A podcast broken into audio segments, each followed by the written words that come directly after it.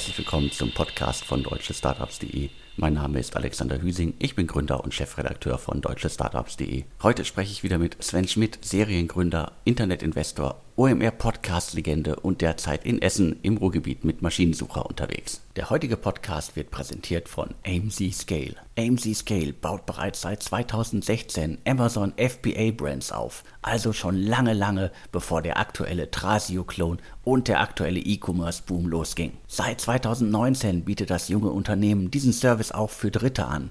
AMC Scale übernimmt dabei die notwendigen operativen Aufgaben im Bereich Product Development, Analyse, Sourcing, Launch und Marketing. Dadurch ist der Aufbau für die Kooperationspartner von AMC Scale ohne große Zeitaufwendung und auch ohne großes benötigtes Experten-Know-how möglich. Und Experten-Know-how ist ja genau das, was man in dem Segment braucht. Das zeigen ja auch die diversen Trasio-Klone, die alle Amazon-Shops aufbauen wollen bzw. aufkaufen. Geld ist genug da, Experten-Know-how müssen sie aber auch erst kostspielig einkaufen. Mit AMC Scale kann jeder mit einer Investition ab 50.000 Euro ins Segment Amazon FBA und damit ins boomende E-Commerce-Segment einsteigen. Alle, die das jetzt spannend finden, wir haben ein ganz, ganz besonderes Angebot für euch. Hörerinnen unseres Podcasts können sich nun 10% Rabatt sichern, wenn sie über die folgende Landingpage gehen und im Erstgespräch angeben, dass sie AMC Scale über deutschestartups.de entdeckt haben. Alles weitere unter www.amzscale.net/ds. AMZ Scale schreibt man A-M-Z-S-C-A-L-E. Den Link findet ihr wie immer aber auch in den Show Notes zum Podcast und natürlich auch im Artikel auf deutschestartups.de. Nutzt diese tolle Chance und steigt mit AMZ Scale ins boomende E-Commerce-Segment ein. Für mich, äh, Alex, muss man fast sagen, so eine Art Trasio as, as a Service, wenn man das so sagen kann. So kann man schon fast sagen. Also auf jeden Fall ein spannendes Produkt. Aber ähm, heute äh, so ein bisschen ein DS Insider Podcast außerhalb der Reihe. Ähm, ich habe sozusagen äh, oder zusammen kapern wir deinen News-Slot, Alex. Das ist auch völlig okay. Bei den Nachrichten, da muss man auch einfach mal noch einen Sonder-Insider-Podcast dazwischen schieben. Denn es gibt, liebe Hörer, ähm, ich, es ist ich weiß nicht, wie ich sagen soll, ja, es gibt ein neues deutsches Unicorn. Und früher, Alex, hätten wir darüber gesagt, wow, wow, wow, und irgendwie vielleicht einmal im Quartal und ganz, ganz, ganz, ganz klasse und toll.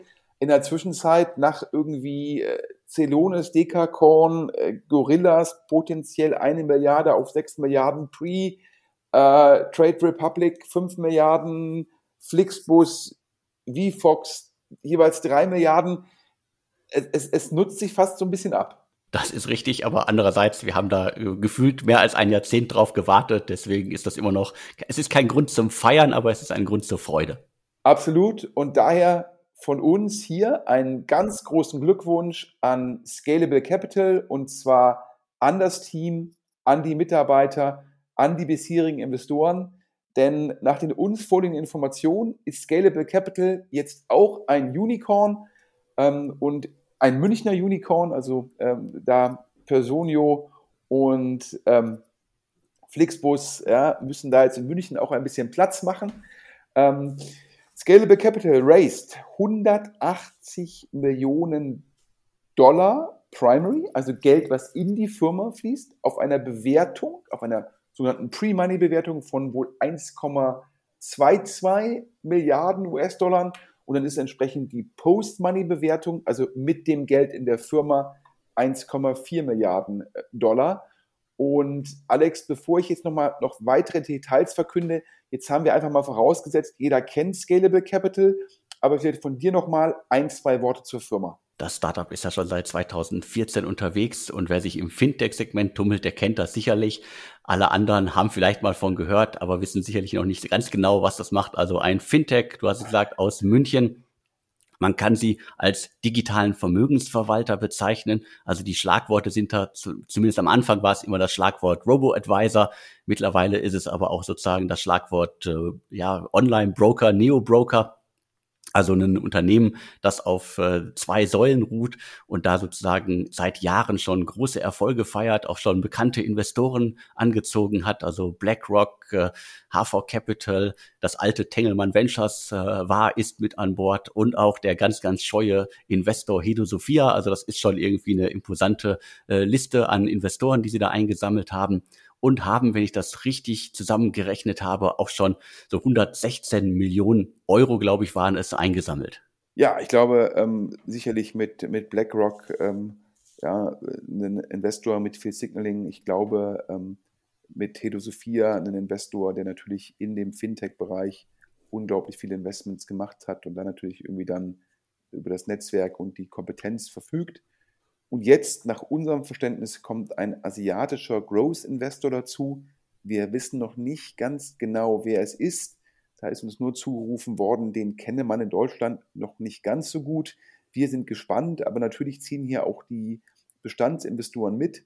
Und was treibt hier die Bewertung ähm, in dem Fall? Und du hast es ja gesagt, initial ist Scalable Capital gestartet als ja, so eine Art Online-Vermögensverwalter auf Basis, ja, ich glaube, das Schlagwort ist Robo-Advisor. Und er hat dann aber gesehen, wie ein Robin Hood in den USA abgeht und hat dann auch ja, so ein bisschen auf, das, auf den Bereich Neo-Broker gesetzt, der ja in Deutschland, jetzt da ist ja der Marktführer ähm, Trade Republic und da wächst man jetzt halt sehr schnell. Also nach unserem Verständnis hat, hat, äh, hat Scalable Capital jetzt in Summe 300.000 aktive Kunden und insgesamt werden da in den Depots über 5 Milliarden Dollar verwaltet. Und davon wohl jetzt schon 60 Prozent, also Brokerage-Kunden, also Kunden von dem Neo-Broker.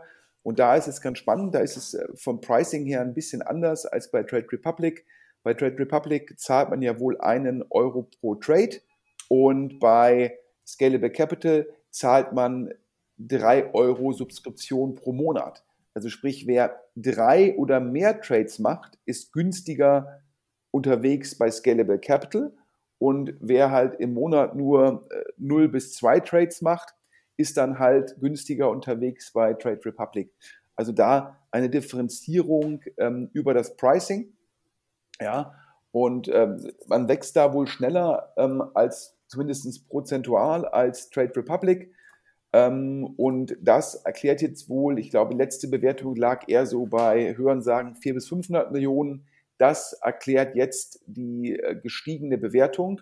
Und ja, also hm, ich war ja so ein bisschen über die Trade Republic äh, Bewertung überrascht, muss ich schon zugeben.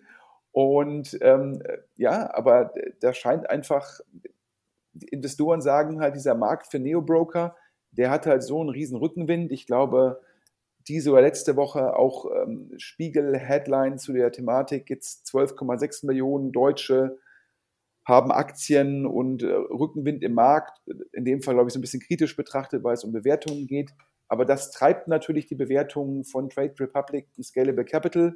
Und äh, mir hat jemand zugerufen, Sequoia hätte gesagt, sie hätten so eine hohe Bewertung gezahlt bei Trade Republic, weil die hätten hätten alles so gut selbst entwickelt, die könnten jetzt ohne Probleme paneuropäisch skalieren, weil die alles in-house hätten und hätten jetzt die beste Voraussetzung, dieses Marktwachstum letztendlich aufzunehmen.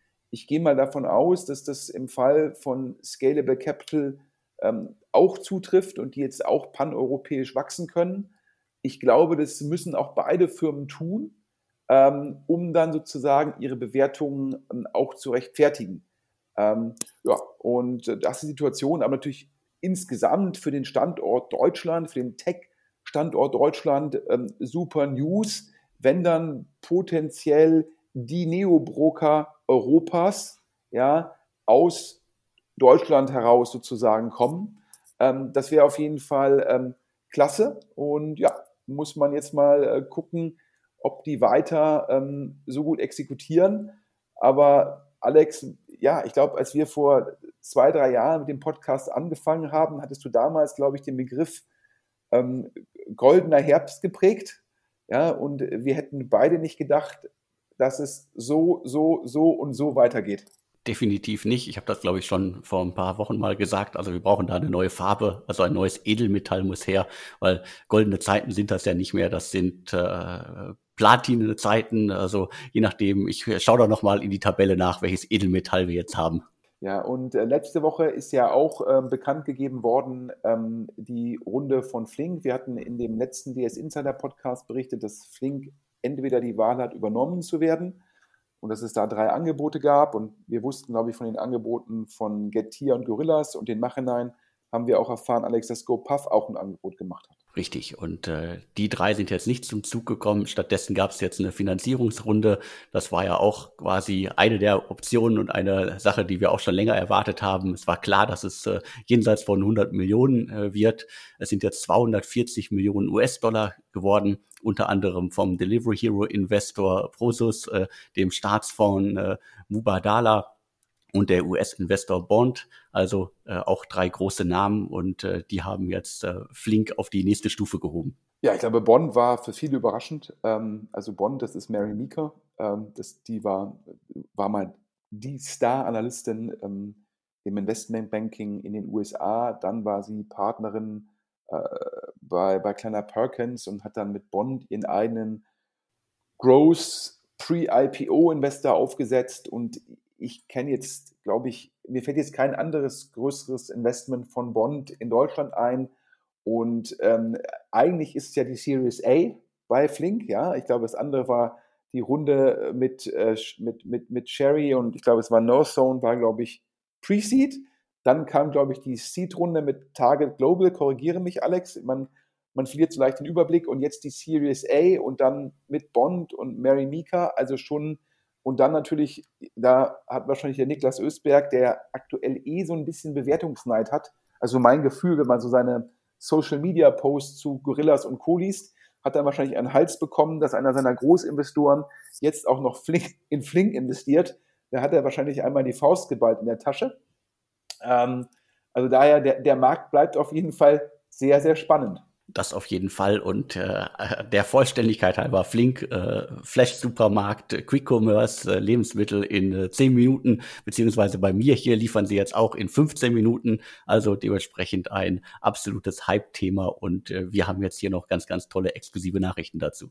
Ich hätte es gesehen, dass du auf LinkedIn, glaube ich, äh, deine Liefererfahrung mit Flink geteilt hast.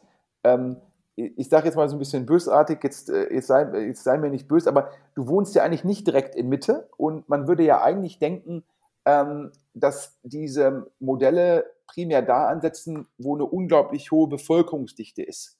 Und wo du wohnst, ist das noch nicht mal gegeben, korrekt? Also das heißt, Flink geht jetzt auch in Bereiche, wo die Bevölkerungsdichte nicht so hoch ist, also auch in Bereiche, wo jetzt Doppelhaushälften Einfamilienhäuser sind.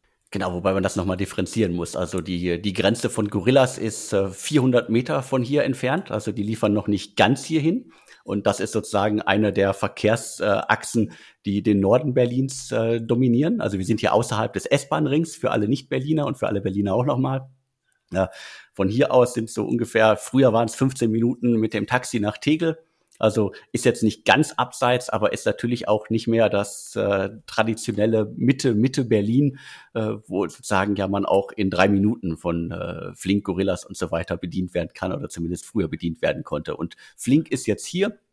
Und äh, die haben es auch geschafft, in zehn Minuten hier was zu liefern. Ich habe das wirklich nur ausprobiert. Wir brauchten nichts, aber ich wollte es endlich mal ausprobieren, um diese Erfahrung zu haben. Und äh, ja, funktioniert äh, extrem schnell. Also ich frage mich natürlich noch immer, braucht man das wirklich? Aber dementsprechend äh, von, von sozusagen von der Auslieferung funktioniert es hervorragend. Ja, ich glaube, äh, braucht man das wirklich? Das kann man natürlich in, äh, in, in, in vielerlei Hinsicht auf äh, Bezug eben auf viele Produkte hinterfragen. Also da jetzt zu den Details. Also die äh, sogenannte, ähm, es waren ja 200 Millionen Euro beziehungsweise 240 Millionen US-Dollar Aktuell werden wieder lieber US-Dollar kommuniziert, weil die Zahl dann so ein bisschen größer klingt. Siehe auch die, die Fundraising-News von äh, Trade Republic ähm, oder auch von Celonis, damit man halt ein Dekakorn ist. Ich finde das auch ganz fair, weil man sich ja in der Kommunikation als Startup auch mit den Silicon Valley Startups vergleicht, wo natürlich immer von Dollar gesprochen wird. Also daher für mich in Ordnung. Flink auf jeden Fall 200 Millionen Euro geraced und zwar auf einer Bewertung von 550 Millionen Euro Pre-Money.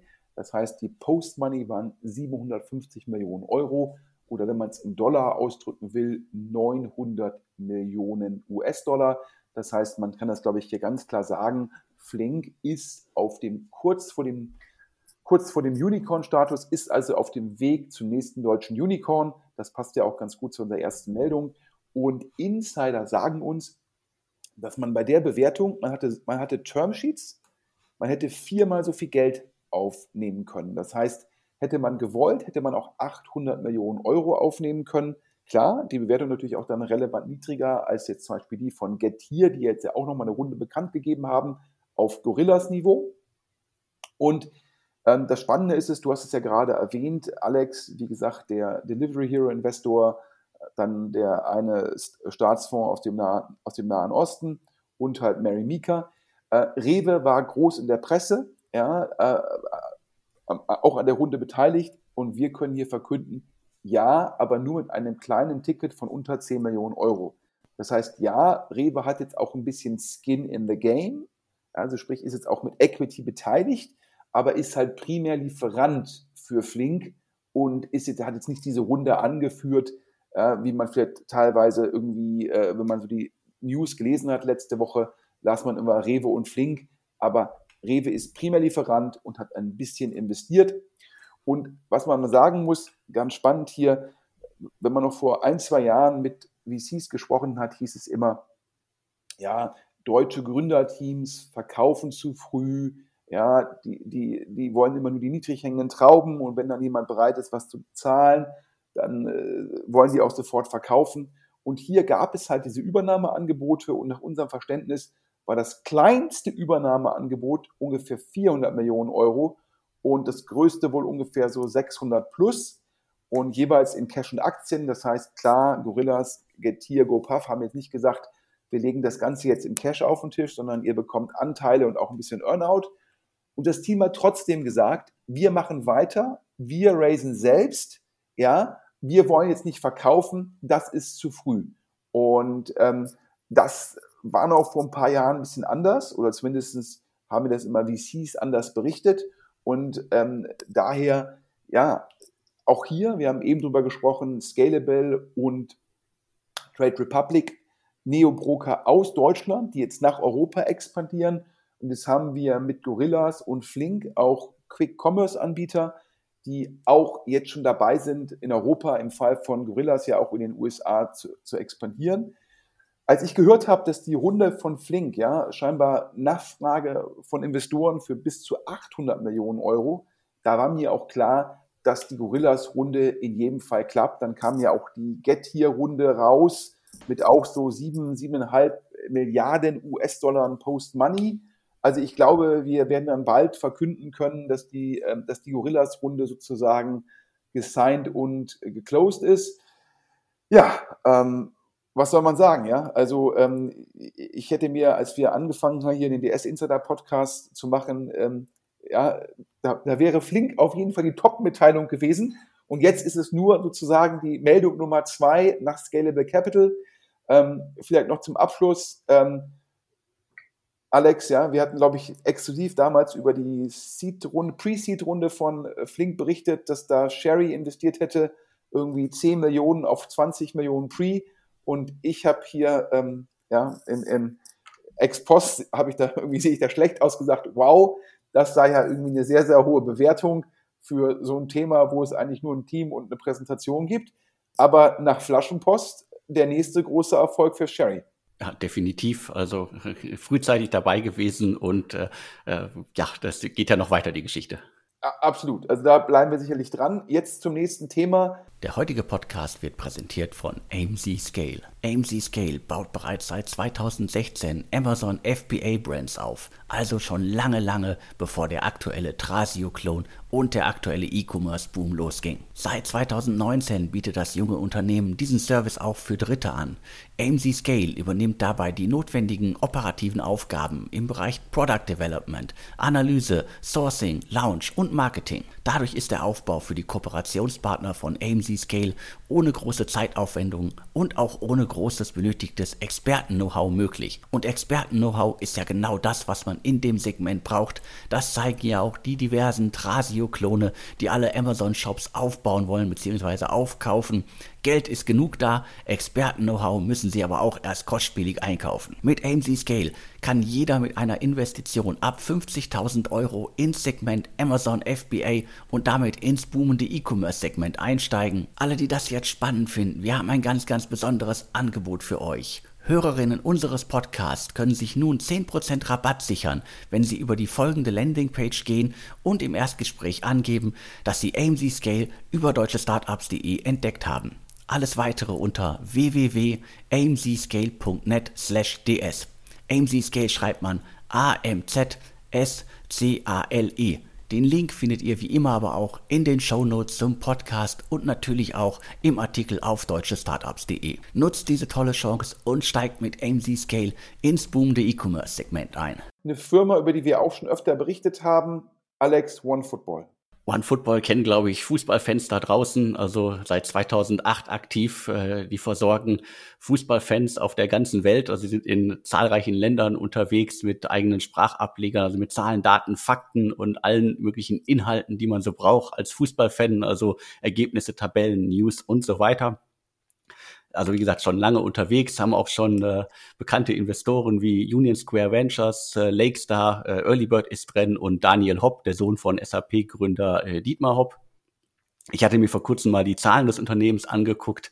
Also die haben äh, 2019 äh, 13,3 Millionen Euro Verlust eingefahren, kommen aber endlich beim Umsatz auch äh, in die Pushen und liegen jetzt bei 11,5 Millionen Euro Umsatz. Das Ganze hat schon richtig viel Geld gekostet, der Aufbau von One Football mehr als, also sagen wir so knapp 50 Millionen, also immer bis Ende 2019. Und das muss man natürlich sagen, 2020, zumindest die harte Lockdown-Phase und die Phase, wo kein Fußball gespielt wurde, war auch hart für das Unternehmen. Aber die haben äh, ordentlich Geld eingesammelt. Ich glaube, es sind fast 70 Millionen auch äh, in das Unternehmen schon geflossen.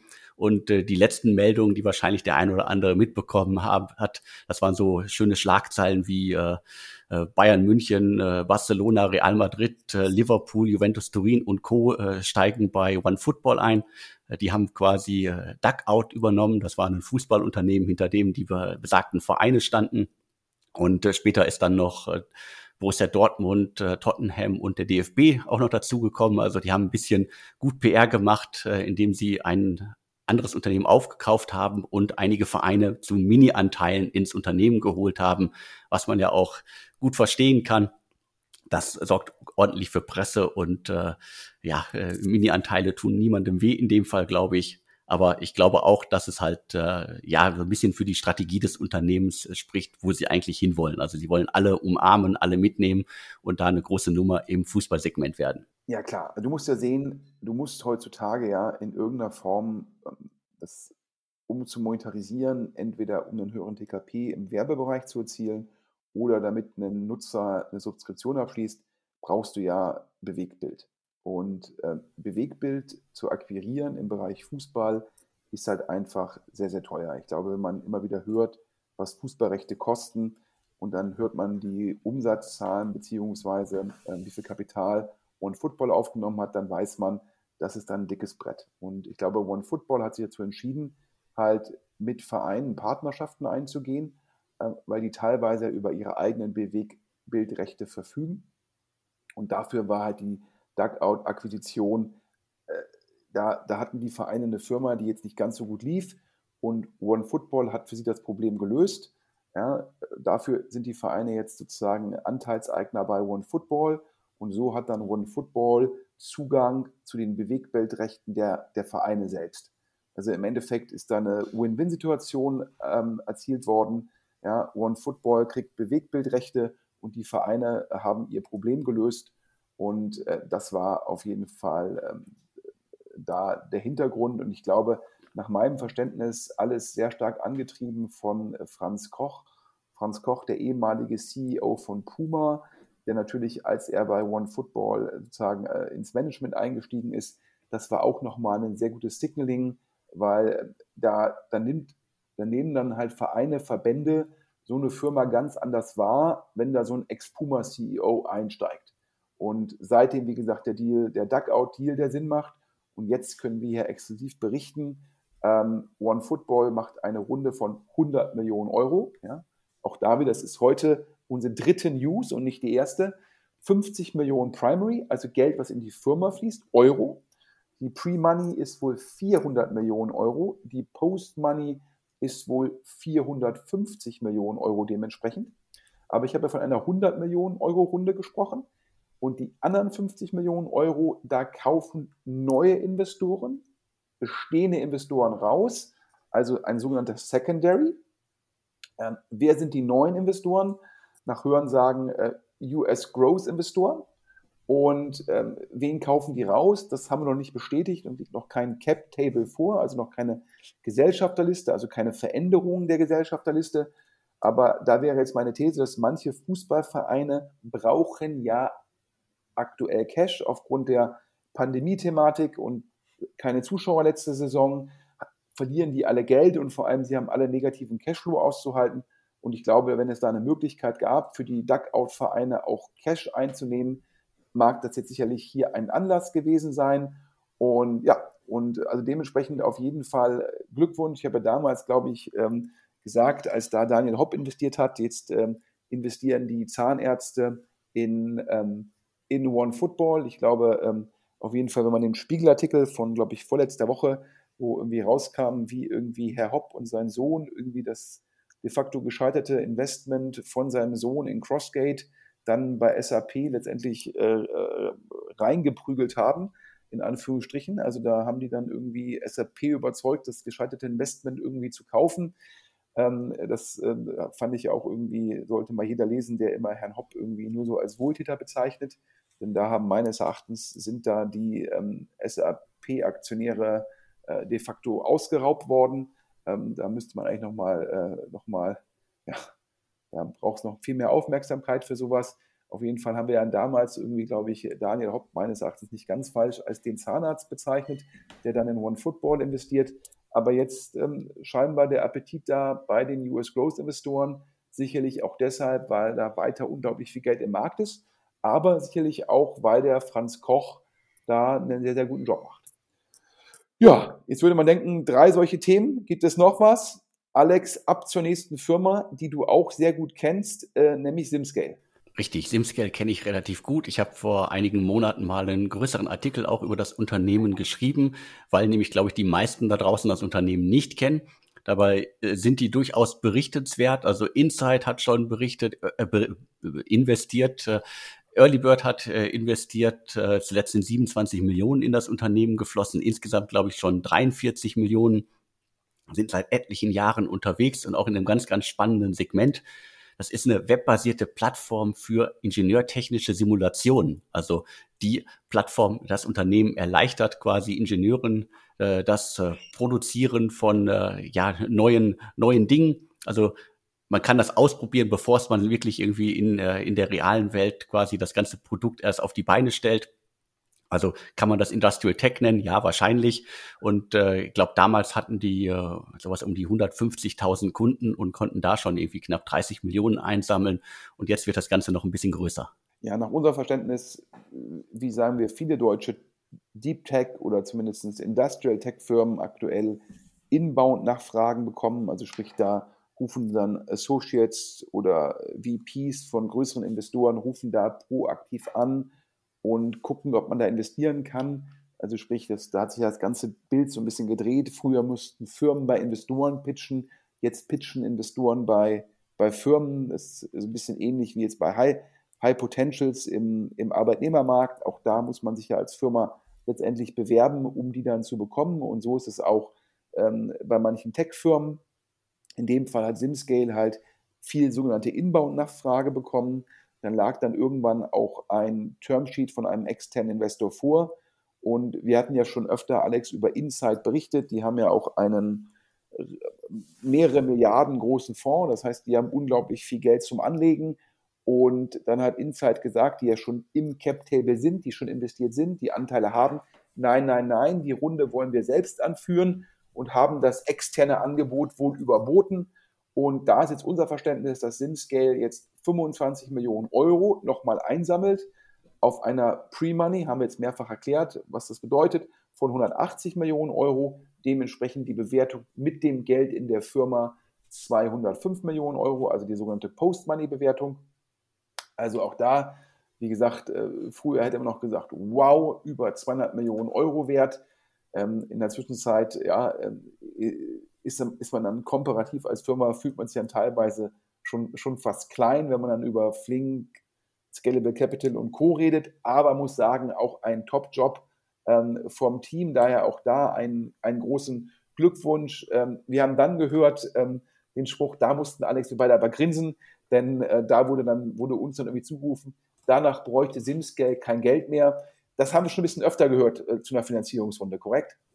Definitiv, also das äh, hört man immer mal wieder und äh, äh letztendlich gibt es dann immer wieder Gründe, warum man vielleicht doch nochmal Geld braucht. Ja, Übernahme äh, ist uns angeboten worden zu einer hohen Bewertung, ist ja ganz sinnvoll, den noch im Cap-Table zu haben. Das ist ja ein gutes Signaling für den IPO. Also daher ähm, ist diese Aussage, wir, wir, brauchen dann kein Geld mehr, ist, ist meistens eher Marketing als, als Realität. Aber auch das haben wir jetzt aus dem Umfeld von Simscale gehört. Und viel ist es ja auch so, dass man mit den 25 Millionen Euro Primary dann auf jeden Fall Cashflow positiv im operativen Geschäft wird. Aber das schließt ja nicht aus, dass auch ein Simscale dann in Zukunft irgendwelche M&A-Aktivitäten macht, ja, ähm, oder halt letztendlich ein Acqui-Hire macht und dafür brauchst du ja auch nochmal Geld. Und daher, ähm, ja, vielleicht war es die letzte Runde, aber vielleicht hören wir nochmal was in ein, zwei Jahren davon. Ja, äh, Alex, zum fünften und letzten Thema dieses, sage ich mal, DS Insider Podcast außerhalb der Reihe. Letzte Woche ist bekannt geworden, wen äh, der Lakestar Spec gerne kaufen will.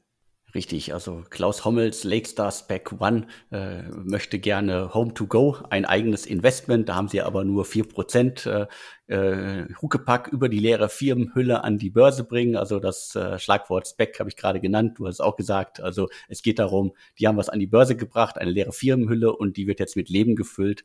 Und es soll äh, Home to Go sein und das scheint schon auch sehr, sehr weit zu sein, das Vorhaben. Also Bewertung wohl scheinbar, wenn man den Presseberichten glauben darf, ich glaube, die Kollegen von Finance Forward und Kapital haben das als erste vermeldet. Ähm, ungefähr eine Milliarde. Ähm, was macht Home to Go? Home to Go ist, ein bisschen platt gesagt, das, was Trivago für Hotels ist, ist Home to Go für Ferienhäuser und Ferienwohnungen. Ähm, letztes Jahr trotz Corona sogar gewachsen, wenn man den Presseberichten Glauben schenken darf. Die meisten Reisefirmen natürlich komplett eingebrochen, äh, wenig verwunderlich. Home2Go hat äh, sicherlich auch da unter dem Gesamtmarkt gelitten, hat aber natürlich Leute, die in den Urlaub fahren wollten, haben letztes Jahr in jedem Fall Ferienwohnungen und Ferienhäuser über Hotels präferiert, ähm, weil das als sicherer empfunden worden ist. Wenn man sich die aktuellen Airbnb-Zahlen anschaut, scheint das Modell auch weiter äh, gut zu funktionieren. Airbnb ist übrigens nicht gewachsen letztes Jahr, sondern ist, glaube ich, 30 Prozent zurückgegangen jetzt in Q1, glaube ich, ähm, leicht gewachsen gegenüber dem Q1 vom letzten Jahr. Also daher hat sich dann scheinbar Home2Go besser entwickelt als Airbnb. Ähm, ich glaube, gute 70 Millionen Umsatz. Das sind dann irgendwie ein Umsatzmultiple, wäre das von 14. Auch das wäre noch in Ordnung, wenn das Wachstum dann wirklich nachhaltig ist. Also daher, ähm, für mich ist immer die Kernfrage, also äh, Home, Home to Go aufgesetzt, glaube ich, irgendwie Nils Regge sozusagen, der der, der Mann, der in Hamburg so ein bisschen die Tech-Szene dominiert, dort Company Building macht, einen Biotech-Fonds, teilweise auch Firmen sozusagen äh, investiert. Also daher sicherlich derjenige, der da der große Treiber ist. Der hat das, glaube ich, zusammen gemacht mit einem der, der Smudo-Gründer und äh, dann noch Top-Management akquiriert. Also sicherlich ein sehr, sehr gutes Team. Aber die Frage ist und bleibt natürlich zum einen auf der Nachfrageseite, buchen Leute regelmäßig genug Ferienhäuser und Ferienwohnungen, dass man unabhängig von Google wird? Oder suchen Leute immer wieder über Google bzw. die Browserzeile und muss daher einen Home-to-Go dauerhaft Google bezahlen für die Reaktivierung? Falls letzteres der Fall ist, ist natürlich dann die Marge sehr gering, weil Google den Großteil der Marge vereinnahmt. Und auf der Angebotsseite ist die Frage, wird es Airbnb gelingen, den Markt zu konsolidieren. Ja, und das wäre natürlich nachteilig für Home2Go, wenn man dann zum Schluss zwischen Google und Airbnb gefangen ist. Man sieht das bei Trivago, wo auf der Angebotsseite ein Duopol besteht im Sinne von Booking und Expedia. und auch dort Google Top of the Funnel ist. Also meistens immer der, der erste Kontaktpunkt, den ein Buchender hat. Und das hat Trivago, obwohl super Marke, super Team und früh dabei, einfach auch schon vor Corona extrem wehgetan. Und daher müssen sich dann Investoren ähm, zum Schluss fragen, ist Home to Go ähm, das Trivago der Ferienwohnungen und wird unter den gleichen sozusagen Herausforderungen da potenziell erdrosselt? Oder aber kann sich da Home to Go, ähm, weil sie die Herausforderungen sicherlich erkannt haben, äh, Nils Regge ist da mega intelligent, mega schlau, der wird gesehen haben, was bei Trivago passiert ist. Kann man das sozusagen dort vermeiden? Ich würde mal sagen, ähm, da, da da jetzt ein Spec-IPO angedacht ist, ich glaube, wenn man jetzt mega, mega selbstbewusst wäre, dann bedürfte es keine Specs für ein IPO. Daher sage ich es mal ein bisschen provokant. Nils Regge, der kennt die Herausforderung und nimmt jetzt die Spec-Tür, weil er sagt, ja, das ist ganz gut, äh, dass ich jetzt da potenziell durch die Tür rauskomme und das ganz gut monetarisiere. Und Alex, du hast es ja gesagt, manche werfen jetzt Klaus Hommels einen Interessenskonflikt vor. Und ich persönlich bin ja einer der größten Klaus Hommels Kritiker, weil ich sage, jemand, der in der Schweiz sitzt, seinen Fonds in Guernsey hat und der Spec sitzt, glaube ich, in Singapur und wer sich dann aufspielt als Retter der deutschen Tech-Szene, wer meint, er müsse die deutsche Politik beraten obwohl er, glaube ich, ja, dann in St. Moritz immer irgendwo mit dem Privatjet dann hinfliegt. Es wohnt, glaube ich, in St. Moritz und nutzt immer ein Privatjet, um bloß nicht irgendwie einen Tag zu lange irgendwo zu sein, um irgendwo auch einen Cent Steuern zahlen zu müssen. Das ist ja mein Problem mit Klaus Hommels, dass dieser Mann, ja, ich würde mal sagen, Steuerheuchler oder Steueropportunist oder Steuerflüchtling ist. Und meines Erachtens, auch das ist legitim, ja. Ein Klaus Hommels kann da ja, wenn er legal keinen Cent Steuern zahlt, ist das in Ordnung. Aber Geld vom Alf zu nehmen und die deutsche Politik zu beraten, das finde ich als Steuerzahler einfach brutal anmaßend. So, das nochmal meine Kritik an Klaus Hommels. Jetzt rege ich mich gerade wieder ein bisschen auf und kriege wieder irgendwie Bluthochdruck.